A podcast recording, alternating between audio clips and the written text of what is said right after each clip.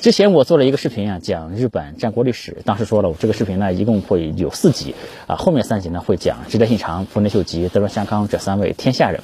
呃，距离上个视频更新呢，已经过去两年时间了啊。这我们的第二集视频也要来了。上次讲战国的时候呢，是在日本的白马，当时在滑雪啊，看到滑雪场有这个信玄的家徽，在雪场上面呢俯视日本的这个河山，就突然想和大家聊聊日本战国。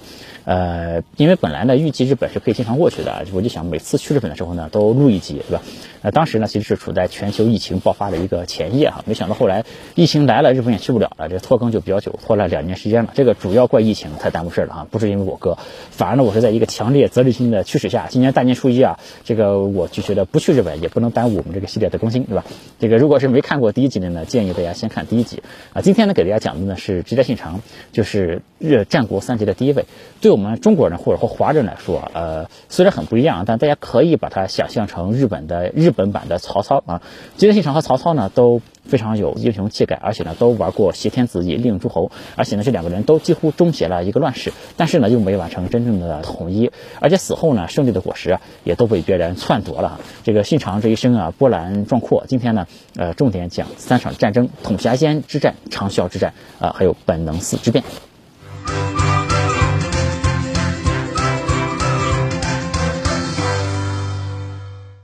有趣的灵魂聊科技人文，我是李自然。今天和大家聊织田信长啊。织田家的地盘呢，在尾张这个地方啊，在地图上可以看到，尾张其实是很小的一块地。上集呢讲战国时代有下克上的这个传统异能啊，织田家呢本来其实也是尾张的这个守护带而已啊，可以说是干掉了自己的呃上级，干掉了尾张守护，才拿下了这样一块小小的地盘啊。少年时代的信长呢是很不务正业的一个人，经常就是穿着奇装异服，也不遵守礼节，就像一个小混混一样。当时呢，他有个绰号叫做违章的大傻瓜，啊，说的直接点呢就是违章的大傻逼。大家呢都觉得织田家呢迟早要完在他的手里面啊。当时呢，就是违章的内部也还没统一啊，北边呢有斋藤家，东边呢有金川家，可以说织田家是在一个夹缝中求生存啊，其实非常的艰难。北边这个斋藤家的家主呢，叫做是叫做斋藤道三的一个人。这个人呢，传说是卖油出身啊，据说他可以就是透过一个铜钱的钱眼儿，把这个油壶里的油倒到一个瓶子里面，倒完一看，这个这个铜钱是干的啊，这个很厉害。就这样的一个人呢，也是通过不断的下课上啊，最后就取得了美浓这一国啊。这个斋藤呢有个女儿，这斋藤的女儿呢叫做龟蝶，历史上呢也叫做农姬，呃，名字非常好听。呃，信长呢就先娶了斋藤家的女儿，当然这也是他呃父亲给他的一个安排啊，就通过娶了斋藤家的女儿龟蝶呢，就先稳住了北边的这一头。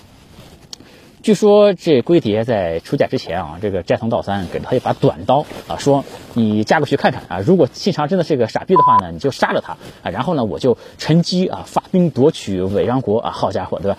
这个这个挺厉害的还是。但是龟蝶说什么呢？呃，龟蝶说，呃，可以对吧？但是如果我过去发现他不是一个傻逼的话呢，我就会跟着信长，我就会辅佐他。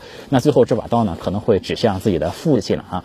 那个这种故事啊，能够成为一个一段美谈。这个在民间流传啊，大家也可以看到这个下课上的传统艺能啊，呃，也是不分男女的，是吧？后来这个道三见到信长的时候呢，是觉得信长是很厉害的一个人啊，就立刻和信长结成了同盟关系，呃，并且呢说这个就做了一个预言，说将来我的孩子有可能会在这个傻逼的门前给大家牵马，这是对信长很高的一个评价的。但这个预测本身啊就错的离谱哈，因为他的儿子呢没去信长那边牵马，而是呢呃他的儿子把他包括他其他的几个儿子都给弄死了哈，又完成了一次常规的 下课上哈。这个在信长稳住了北边之后呢，这个主要的威胁就来自东边了。东边就是金川家嘛，金川家的当主就是著名的金川议员啊，我们的上集也提过这个人。金川家的实力呢是很强的，而且这个金川议员呢其实也很强啊，并不是一个菜鸡啊。这个我们上期视频其实讲过很多这个父慈子孝、兄友弟恭的故事啊。这个议员呢是先干死了自己的哥哥，再坐稳了家主这个位置啊。其实信长啊，他也是上位之后也搞死了自己的这个弟弟啊。在这个战国时代，大家要知道这个因为家庭成员之间啊出现一点小小的摩擦，呃，导致一方意外死亡的这种情况呢，这个不能说是司空见惯啊，但至少也是平平无奇啊。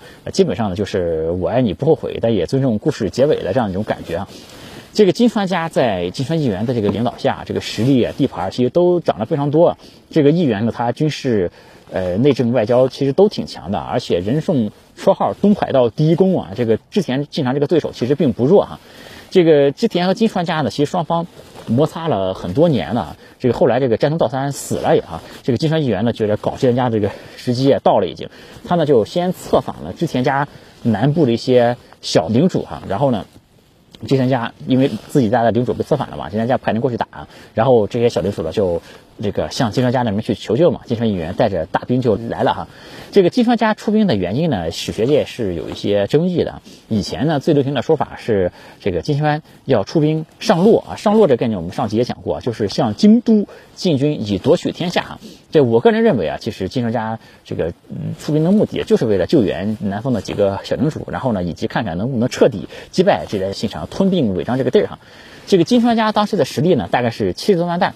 能发动的兵力呢是两万五千人，呃，很多书和电视剧啊，他为了渲染这个信长的英雄气概啊，就是以及这个以少胜多的这种戏剧化的成分啊，就把信长的实力说得很弱。但其实信长没有这么弱啊，信长当时也有大概五十万弹左右的这样的一个实力啊，可以动员的兵力呢大概在一万五千左右。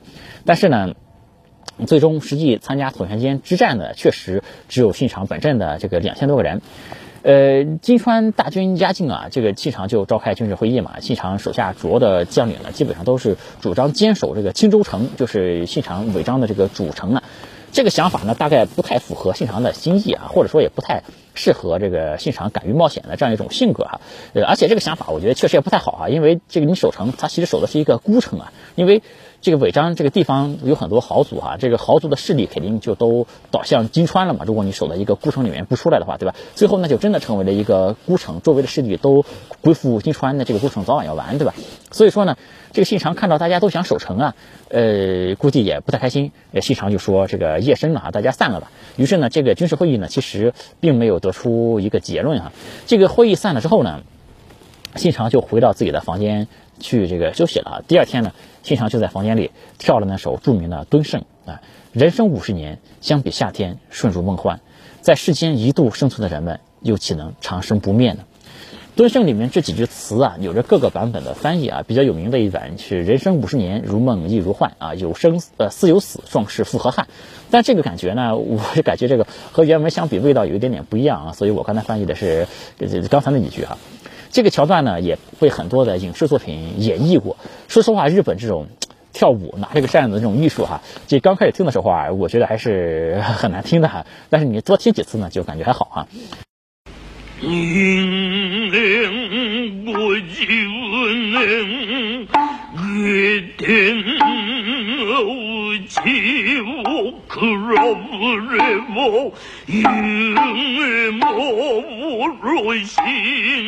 我都可哪里无如心我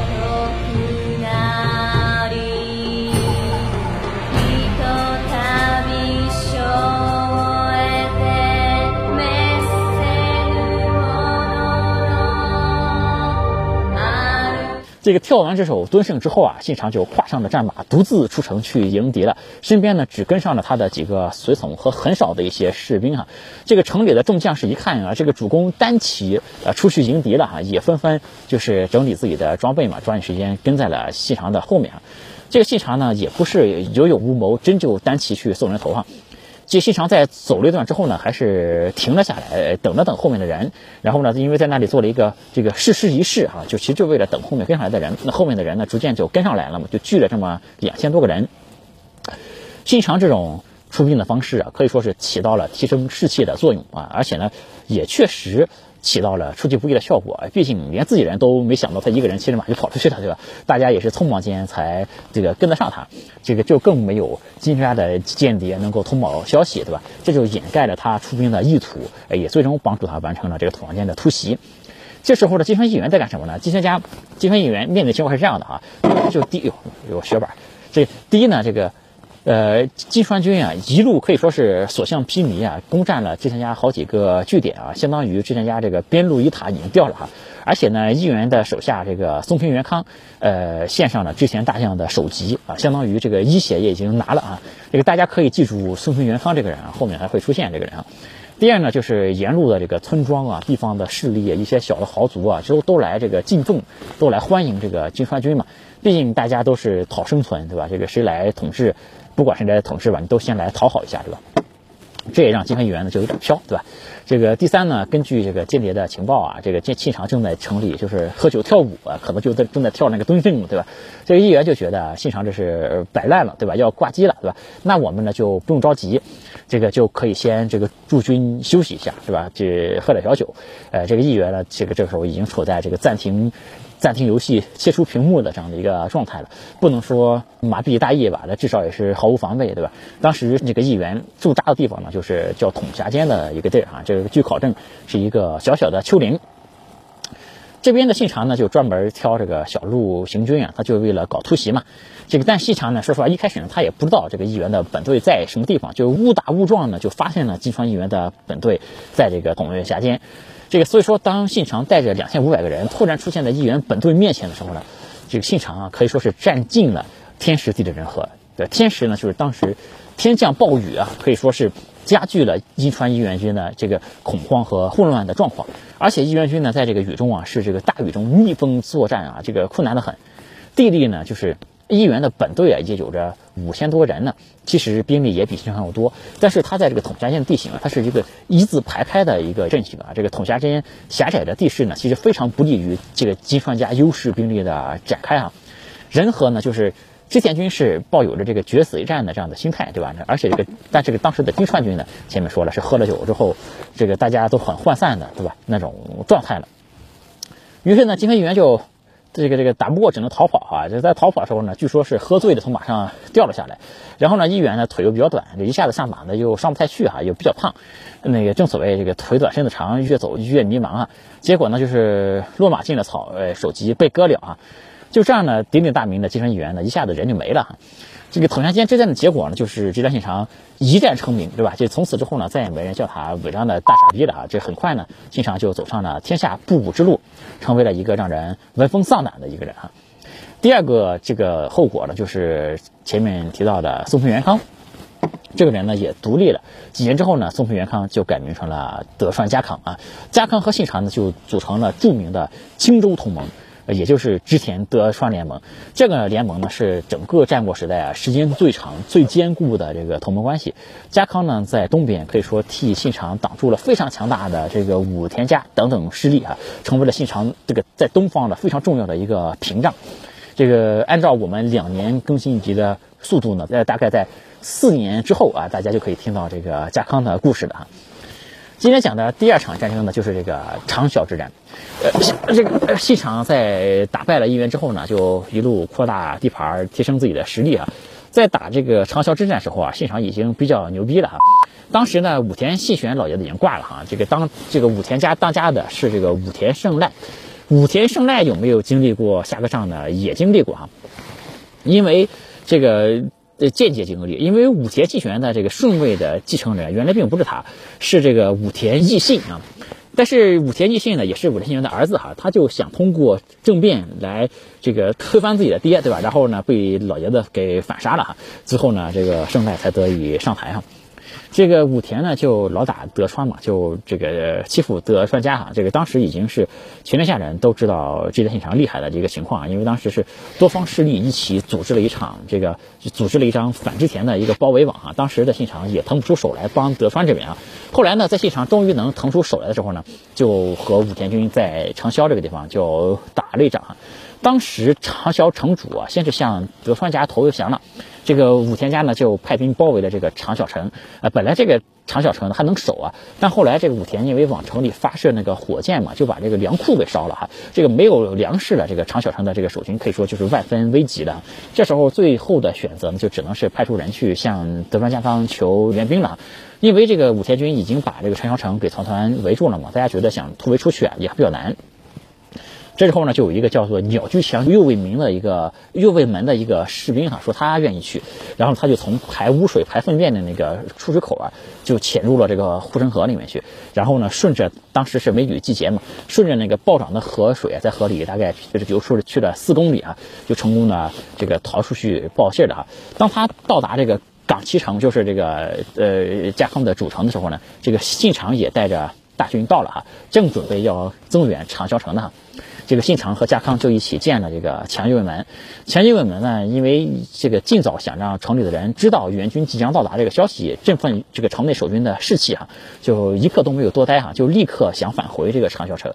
这个一天多的这个时间，山路啊，这个奔袭往返一百三十多公里啊，这个但这一次呢。这个强军丸就不是很幸运了啊，就被这个武田军一下子给活住了哈。这个武田胜赖呢，就许给他非常优厚的待遇哈，给地位给钱，然后就让他往城里来喊话，就说呢，你告诉城里的人啊，这个援军根本都不会来，然后呢，想以此呢彻底击垮这个城里守军的这个士气，好拿下这个城啊。这个强右门呢，就表面上接受了武田信玄这个呃这个武田胜赖的这个条件哈，但是当他来到阵前的时候呢，却拼尽力气往城里面喊，哎，不出两三日，织田德川援军就到了啊，请大家务必坚持忍耐啊。这个城里人一听到援军就要到了啊，马上就感到很振奋啊。这个武田信赖大怒也是啊，你说好了，对吧？不干事儿啊，这个这个当场呢就把强右门用非常残忍的方式处死了，就是用这个长枪反复的刺他的这个身体啊。然后强军卫门被处死的这个现场呢，也被守军这个城里这个长桥城的守军看到了哈，这反而大大的激励了长桥城的这个士气啊！大家一看强军卫门这么忠烈的一个人死的这么惨啊，然后就士气大振啊，反而起到了非常相反的一个效果啊！然后就守住了武田军多次的这个进攻啊，终于呢，在两天之后，这个织田和德川的援军呃到了也。这些历史上的小人物，他们的故事，我觉得蛮打动人心的。还是这个强右卫门呢？因为他其实不是什么牛逼的武士或者怎么样啊，他其实就是一个很普通的一个一个士兵啊。之前是很默默无闻的一个人，甚至呢，在他这个死的时候啊，连就连武田家的家臣都被他感动了哈。这个武田家呢，有一位家臣就把这个强右卫门受刑的这个姿态呢，给这个描绘下来，直接当做自己家的这个家旗了哈，就可见。这个强军我们是多么的这个打动了在场双方的这个这个这个人心哈，这个强军我们的这个后代呢也一直被这个德川家所后代哈，就一直到了德川家倒台的时候，就是十几代啊都被德川家所优待哈。这个长桥之战的这个关键点呢，在我看来其实不是后来的这个大决战哈，而是信长奇袭的叫做呃渊朝山的一个地儿啊，就是这个地儿呢是可以说是这个武田胜赖的一个退路啊。在这个军事会议上面呢，就是德川家有一个重臣叫做酒井忠次，就提出了奇袭渊朝山的这个计策哈。但是呢，信长当场就把这个计策给否定了哈。但是呢，在这个军事会议之后啊，却命令这个酒井忠次就按你的这个计策来办。这个酒井忠次呢，就出兵了，就夺取了渊朝山这个地儿。这个织田信长为什么这么干呢？主要就是为了防止这个走漏消息哈，他怕这个会议上面有这个武田家的间谍哈。在这个渊朝山被拿下之后呢，这个胜赖的后路就被切断了哈，他其实就已经失去了这个战略的这个主动权啊，就被迫要和这个织田联军决战了哈。这个织田呢就在世乐园这个地方就布好了一个阵势，就等着武田军来，就相当于是以逸待劳了。这个战争的过程呢挺简单的还是啊，就是织田军在这边架好了防御的工事嘛。呃，布好了阵型，架好了火枪，对吧？然后呢，这个武田军呢就一波波的送，一波波的冲。啊，这个武田军呢还是很厉害的，这这个战斗力可以说非常强。我们上期说过，这个武田家良臣猛将非常非常多，这个骑兵也是天下闻名啊。他其实是武田军冲垮了这个织田联军好几道防线，甚至还一度占据了战场的优势啊。这个有一度是直逼信长的本阵啊。但是呢，后来这个武田家的这个几名大将。都被这个火枪这个射杀了哈，这就大大的动摇了武田军的这个军心啊，最终还是没打过呃之前和德川的联军了。就这场战争呢，信长之所以能赢，我觉得呢是有这么三方面的优势哈。这个第一呢是信长当时是有这个兵力的优势的，因为当时这个之前和德川的联军啊，之前有三万人，德川呢有八千人。武田这边加起来就是三万八，对吧？武田这边呢，一共是一万五千人。信长这边呢是兵力占优的，这已经不像这个统辖间的时候需要以少打多了，对吧？其实真正的军事家呢，肯定不喜欢这个以弱胜强的，对吧？这个第二呢，就是织田家这边呢有着布防的优势，在拿下了那个渊朝山之后啊，这个就织田军可以就提前布防，以逸待劳，对吧？这个布下了重重的防御工事。用那个就是这这五千家的那个马不是比较有名嘛，骑兵不是有名嘛，这个这个之前就布了就很多那个学名叫什么，就是那个那个卡马的，就就是马卡子那种东西，就是马过来就会被卡住，就把马怼死的那个那个东西，就是就是就是巨马，我想起来了哈，那个学名叫巨马，当时当然可能也没有巨马那么先进，这个我没有考证啊，可能也就是修了一些防马的那个栅栏而已啊，反正就是。经过就重重的阻拦啊，就让这个武田的骑兵啊就很难的发挥，就很难发挥哈。这个第三个优势呢，就是织田家有这个火枪的优势。信长是很喜欢用这个火枪的，织田家呢很可能有着当时战国时代最大的一个火枪队啊。当时的火枪呢技术其实并不成熟，很容易这个这炸膛，而且呢装填速度非常慢。基本上呢你射一轮之后啊，就来不及装填子弹，这个对面就冲过来了。但信长呢采用了一个。三段射击的一个技术啊，有很多电影里面画面这样的，就是有三排射手并排着站，第一排射完之后呢就往后退，对吧？然后第二排再到前面再射，呃，然后就这样三排。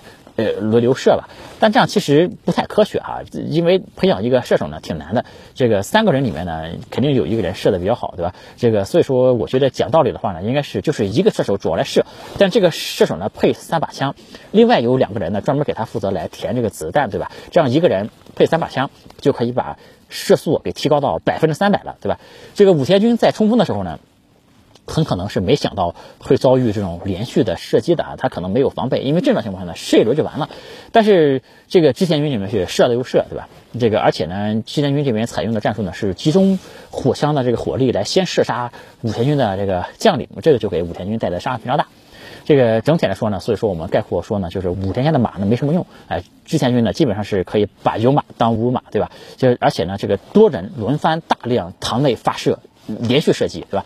这个大家可以看到，在这个统辖间的时候呢，呃，信长能打赢啊，更多的还是依赖运气啊。这个到了长桥之战的时候呢，信长已经完全不靠运气了。这个整个的。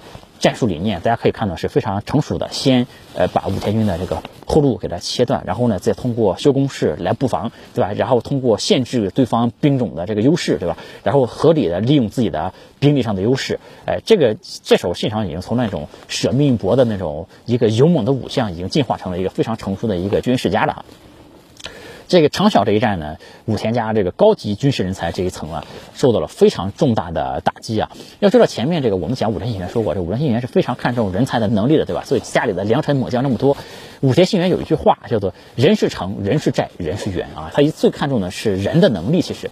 但是长小之战之后呢，武田家可以说是无数的名将最终战死，武田的四大天王就死了三个啊，这个武田声望的这个武田家这个声望就开始动摇了。对于武田家来说呢，这是真正动摇国本的一战啊，这是从此之后这名动天下的武田家呢也就开始走向衰落了。这个我们的第三战呢讲的就是本能寺之变。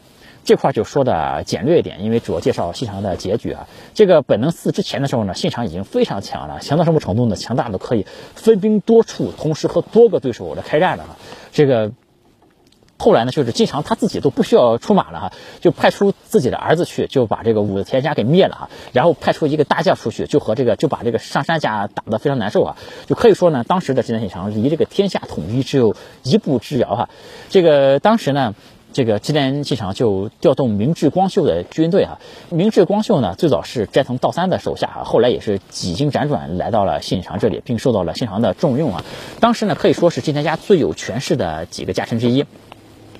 信长呢当时正好在这个本能寺这个地哈，这个光秀呢就带着一万三千名士兵啊，他给士兵说我们呢去接受细长的这个检阅啊。但是当第二天这个部队在渡河的时候呢，光秀就喊出那句非常著名，也是改变历史的一句话，就是“敌在本能寺”啊。这个本能寺之变的过程呢，没什么好说啊，因为信长身边只带了大概一百个人啊。这个明智光秀就围住本能寺开始杀呀。这个信长在抵抗中就拿弓箭来射杀光秀这边的士兵啊，然后呢就中箭负伤了，然后呢就转到内室里去自尽了。在自尽究竟是通过自焚还是切腹，其实不知道啊。而且因为这个大火呢，这个现场最后遗体也找不到了。这个影视作品中啊，一般都会浓墨重彩来讲这一段啊，把这段历史讲的这个绘声绘色，甚至会说呢，这个信长在这个点火自尽的时候又跳了一遍这个敦盛啊，这个人生五十年如梦又如幻，对吧？这个信长的人生是从一五三四年到一五八二年，这个正好是接近五十年的时间，可以说信长在统辖间之前跳那个敦盛的时候一语成谶，可以说是对吧？然后还有说那个还有一些这个作品就拍说这个信长死的时候呢是和那个龟蝶就是那个农机在一起的哈，嗯，有一点点就像那个项羽虞姬那样的感觉啊。但事实上呢，这个龟蝶整个人生的后半段啊，在这个历史上面是没有什么记载的哈。这个所以说这个农机和信长死在一起这个可能性不是很大。在这个历史上，这个本能寺之变的过程啊，可以说是疑点重重啊。这个也是这个阴谋论者比较喜欢的一段历史啊。这个信长的尸首呢也没有找到哈，而且信长身边的人几乎没有什么生还的。就而且呢，最后杀了信长的这个光秀呢，很快就输给了秀吉哈，这个也死了。这个秀吉呢，就是我们下一集的这个主角哈。按我们这个传统更新速度的话，大概两年之后就会讲到这个人了哈。这个光秀是怎么死的呢？其实也是凭秀吉的。一面之词，甚至光秀最后死没死的，也是有一定的疑点啊。这个话说，明治光秀为什么这个叛变呢？其实这个最后也没有什么结论啊。这个比如说，这个说法很多啊，就比如说呢，因为织田信长他放逐了家里的有很多的这个老臣嘛，甚至连这个托孤重臣级别的人物也被放逐了哈。这个信长他是。呃，不想让家臣在这个功劳簿上面就是躺平，是吧？但这就会让很多的他的部下就非常的不安，对吧？这可能是呃光秀造反的一个一个原因啊。呃，还比如呢，就是呃，吉田信长和这个天皇和以及当时的将军啊，是有很多矛盾的哈。在我们中国这个三国里面啊，曹操的手下也有这样的人。就是什么呢？我帮曹操可以，对吧？我因为我是在帮助汉朝的丞相，对吧？但是你如果真的要对汉朝不利的话呢，那我就不能再帮你了，对吧？这个还有说法呢，就是呃，今天信长嘲笑明治光秀，他是个光头啊。这个光秀是不是光头呢？也没定论哈，很有可能是因为光秀两个字拼起来是一个秃字啊。这个呃，还有可能是因为这个呃，信长要改封。光秀的领地，那当然还有人说一些别的理由，比如说这个秀吉和家康才是背后的主谋啊，也有人说是之前其他的几个儿子想夺这个继承的位置什么的，这个光秀背叛的理由说不太清啊。嗯，在上集这个视频里面呢，我对这个历史的看法就说，历史是一个任人打扮的小姑娘嘛，甚至连这句话呢是谁说的，也是任人打扮的小姑娘而已。因为呃，怎么说呢，我其实读过。不少历史书啊，呃，就是自认为读的历史书还是比较多的。但是你随着书、随着这个资料越看越多呢，其实反而对历史的真实性啊是越来越悲观的这样的一个态度啊。因为归根结底来说呢，历史还是为政权本身服务的工具啊。这个其实历史真实性这个属性啊是非常非常次要的一个东西啊。所以我一直说，我们看历史呢，看个热闹就完了啊。就说我们今天讲的。不，这这个这个这些历史的，包括呃，金川议员为什么出兵，统辖间究竟是怎么打的，对吧？究竟是一个正面战还是侧面的一个背后的一个突袭？没人知道的。其实，包括我们说长筱之战，这五千家的骑兵究竟是一个什么情况？这千家的火枪到底发挥了多大的作用？没人知道的。其实，这个三段射击究竟是真是假，也没人知道。这个本能寺之变的这个过程呢，更加像这一团迷雾一样，我们其实什么都不知道。我前面有一个视频呢，就讲到这个这个之前的一些事儿，对吧？有人就问，呃，应该怎么了解历史呢？应该去看哪一本书呢？其实我觉得研究历史啊，从来不是看哪一本书的问题，而是每一家的说法、各派学者的研究、各个主要人物的回忆录，可能都要综合来看，最终呢，才能在这个自己的猜测和推理之下，得到一个尽可能接近事实，但是呢，又很主观的一个答案而已，对吧？因为历史呢，其实。想怎么写，其实都可以。很多东西呢，都是可以被抹杀的啊。包括近代的历史也被重写了非常多次。就拿我们的很多领导人来说，也曾经被说成是叛徒、汉奸、公贼，对吧？就我们的元帅也曾经被说成是里通外国，对吧？但后来都纠正了这些，对吧？但是并不是历史上所有的人都有这个运气，对吧？啊，这个我们说回来哈，这个本能寺之变之后呢，有一个很严重的后果，就是西长死了嘛，他的儿子这个织田信忠也死了。这个织田信忠啊，就是带兵去灭掉武田家的那个人啊，死的时候才二十六岁啊，他是织田信玄正牌的这个指定的这个继承人啊。这个信忠呢，其实本来有机会可以跑的啊。这个，但是信中以为光秀是老谋深算一个人，肯定把他的退路都封死了，他就没有跑，就找了一个小城，就那里这个守，但他兵力非常少啊，就几百个人，最后也是被临着光秀的军队围起来，他打不过就切腹了哈，他一死呢，就。织田家不光是现在信长死了，就是之前的信长的汽车人也死了哈，整个织田家马上就陷入了一个四分五裂的一个局面去了。后来就让丰臣秀吉，就让秀吉给当时还不叫丰臣秀吉啊，就夺取了这个天下哈。这个故事呢，我们就下期再说。这个我们这个视频呢，因为时间有限啊，信长的很多的事迹都没有讲到哈。我是挺喜欢织田信长这个历史人物的哈。信长呢是。这个敢于打破规则的一个人，是唯才是用的一个人，而且他个人的能力呢也一直在飞快的成长，而且除了军事能力之外呢，他的政治能力也很强。那这个还有一件很有意思的事啊，这个突然想起来给大家说一下，就是在几年之前，大概是本能寺之变得过去了四百多年了哈，这个织田信长和明智光秀的后人啊，在现代社会哈，这个握手言和了，呃，挺好的这就哈。这个接呃，我们这个视频也到时候了啊，这个呃也画上一个句号啊。呃，我们今天今天这场就和大家聊到这个地方啊有趣的灵魂聊科技人文，我是李自然，我们下次再见。欢迎加我的微信，我的微信是李自然五四六零，全拼的李自然，数字五四六零，李自然五四六零。